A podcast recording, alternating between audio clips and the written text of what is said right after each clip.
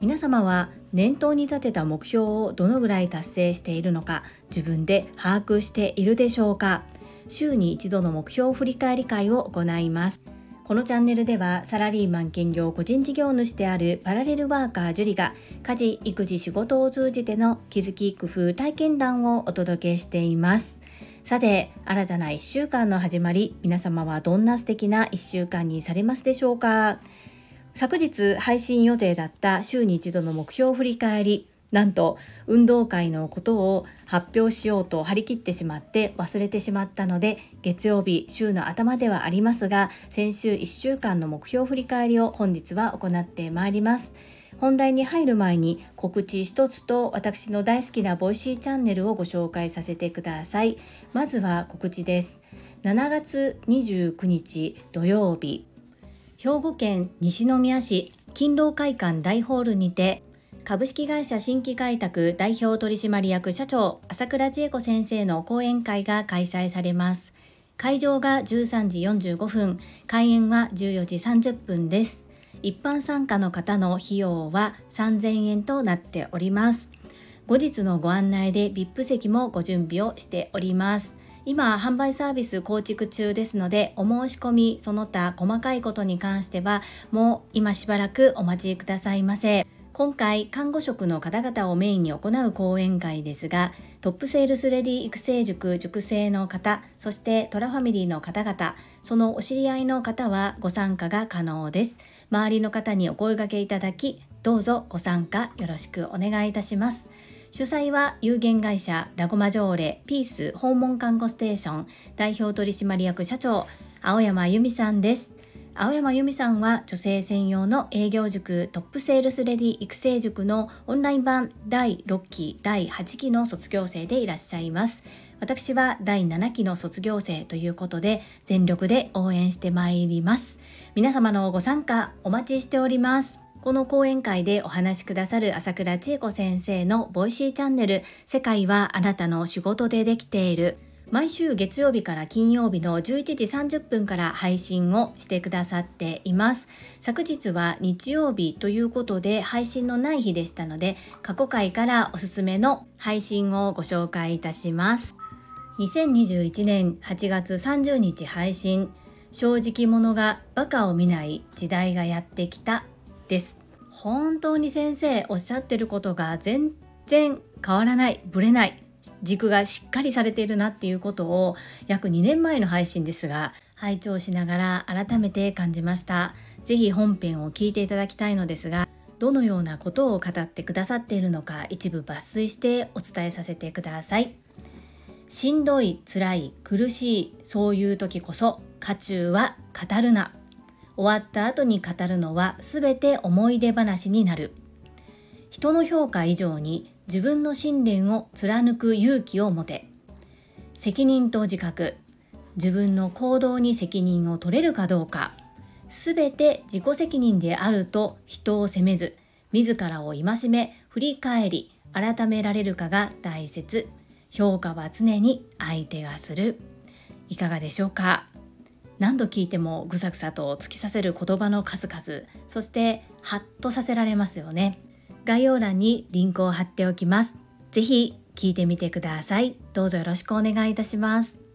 そんなこんなで本日のテーマ1週間の目標振り返りを行います。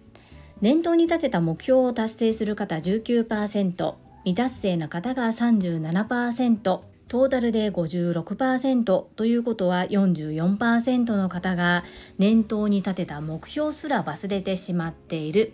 これは YouTube 講演家鴨頭義人さんが調べてくださった数値です。これをもとに44%の方にならないように忘れないように週に一度念頭に立てた目標を振り返ろうというコーナーです。私の場合は3つ1健康2学び3個人の活動に分けてアウトプットをしております。まずは1つ目健康。毎日1分ヨガを行う。こちらは実は昨日1日できませんでしたので×となります。2毎日1分筋トレを行う。こちらは丸です。3靴を履いて外に出る歩くもしくはジョギング。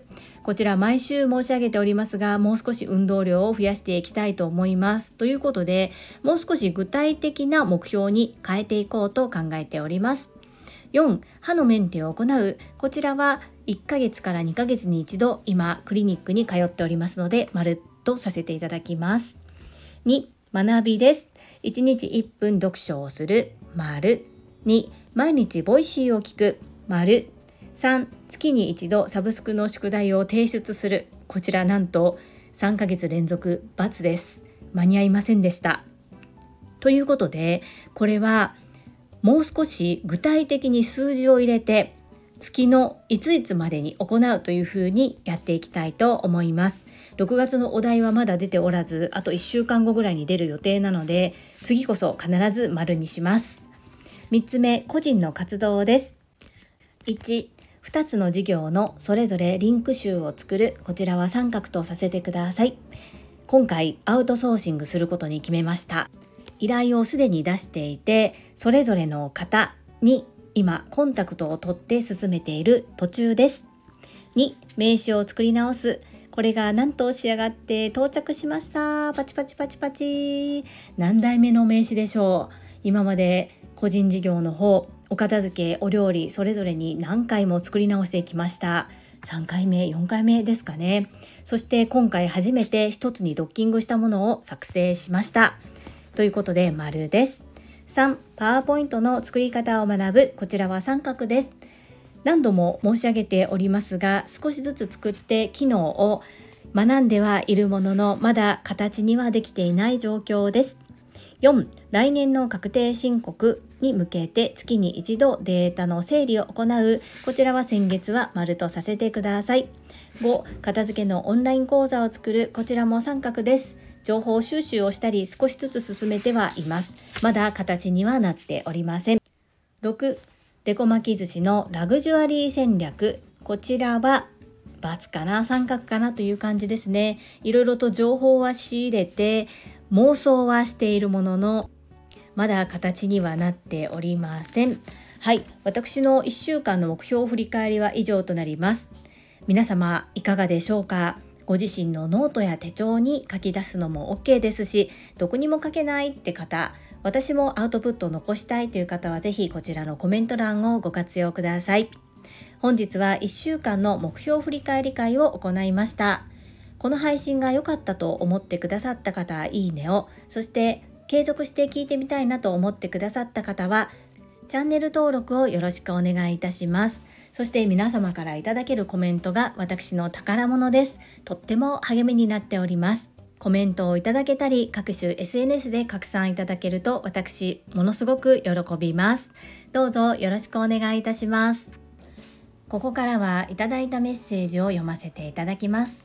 第646回発達障害小4次男くんの運動会での成長にお寄せいただいたメッセージです。かよさんからです。樹里さん運動会お疲れ様でした。ソーラン節かっこよい演目ですよね。うちの姉妹も2人とも小4で踊りました。先日の配信の息子さんの歌声からもキレッキレの踊りが想像できます。親バカ万歳です。親バカは子どもの能力や心の発達にとても良い影響を与えているという話も聞いたことがあります。かよさんメッセージありがとうございます。かよさんのお子様たちも小4でおられたんですね。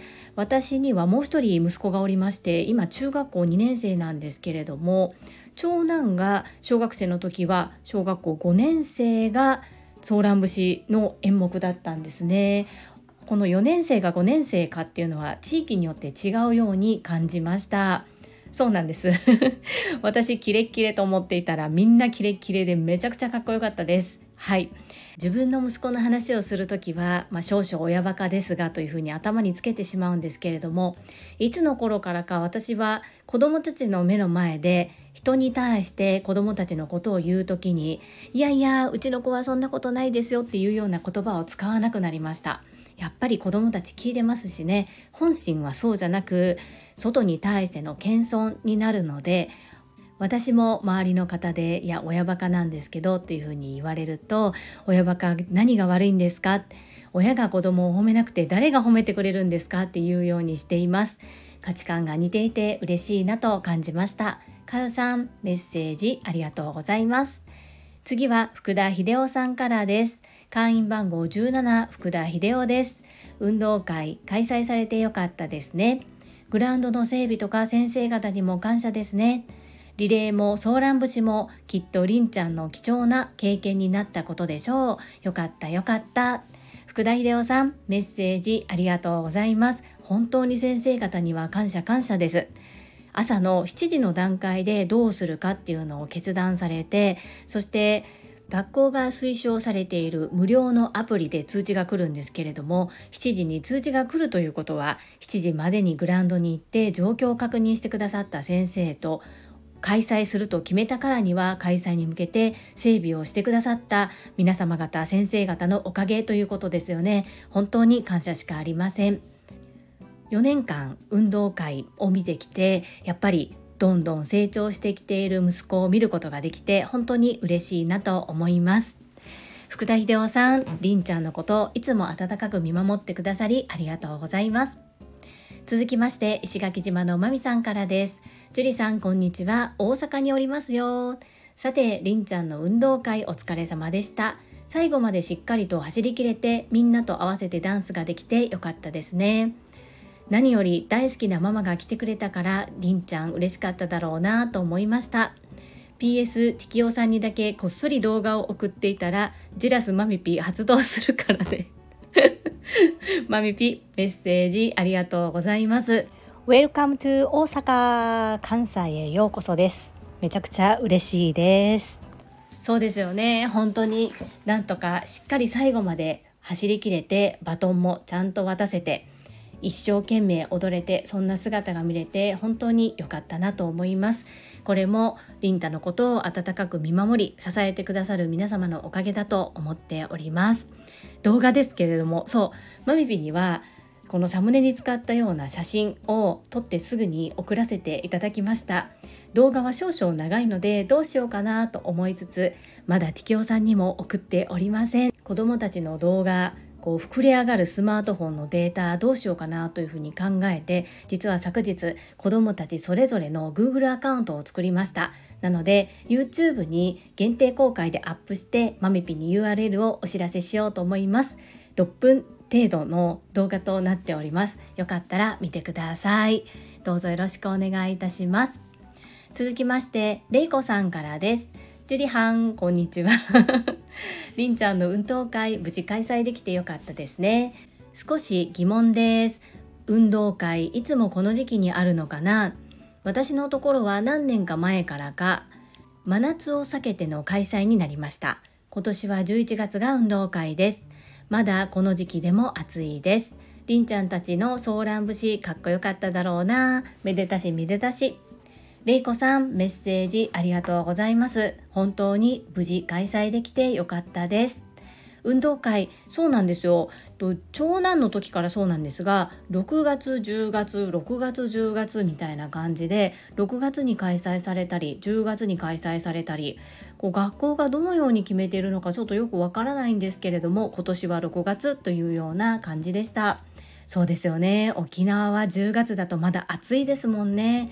熱中症などを考えると11月開催っていうのもわかる気がします。ですがこうやって地域によっても違うんだなっていうのをれいこさんのコメントで知ることができました。りんちゃんたちのソーラン節めちゃくちゃかっこよかったです。れいこさんメッセージありがとうございます。最後にスマイルコミュニケーション清水智恵さんからです。ジュリさんこんにちは。コメントは久しぶりですが毎回拝聴しております。金曜日は好天でしたが無事運動会が開催されてよかったですね。我が子の小学校は秋開催です。さてソーラン節はうちの娘も5年生の時にやりました。みんなで揃って踊る姿は感動で涙が出そうでした日々こうやってりんちゃんの成長を聞かせていただいているので樹里さんの思いもすごく伝わってきて我が子のように感動しております。りんちゃんも樹里さんも暑い中お疲れ様でした。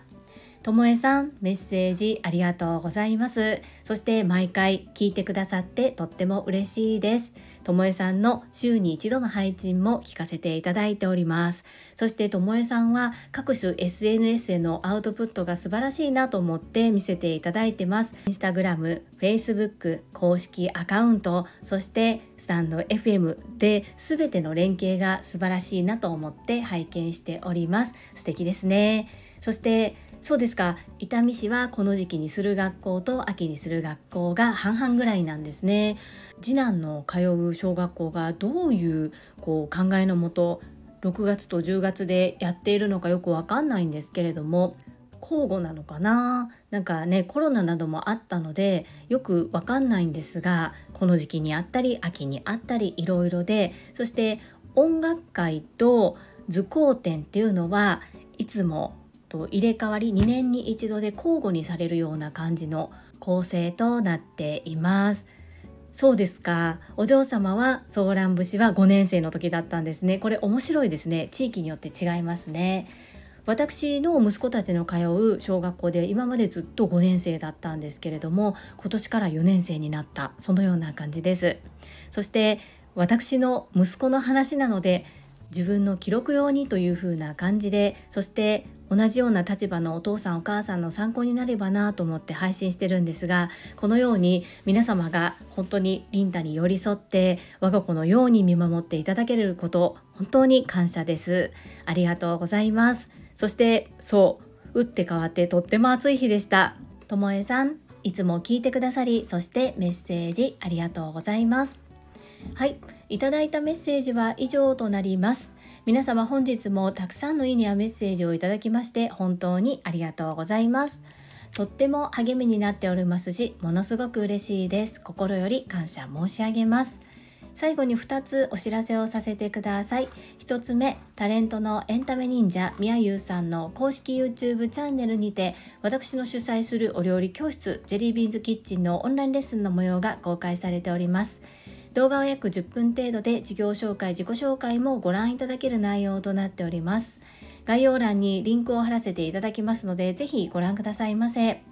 2つ目100人チャレンジャー in 宝塚という YouTube チャンネルにて42人目でご紹介をいただきました。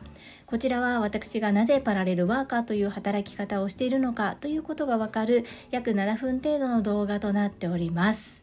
概要欄にリンクを貼らせていただきますのでこちらも合わせてご覧いただけると嬉しいです。どうぞよろしくお願いいたします。それではまた明日お会いしましょう。素敵な一日をお過ごしください。スマイルクリエイタージュリでした。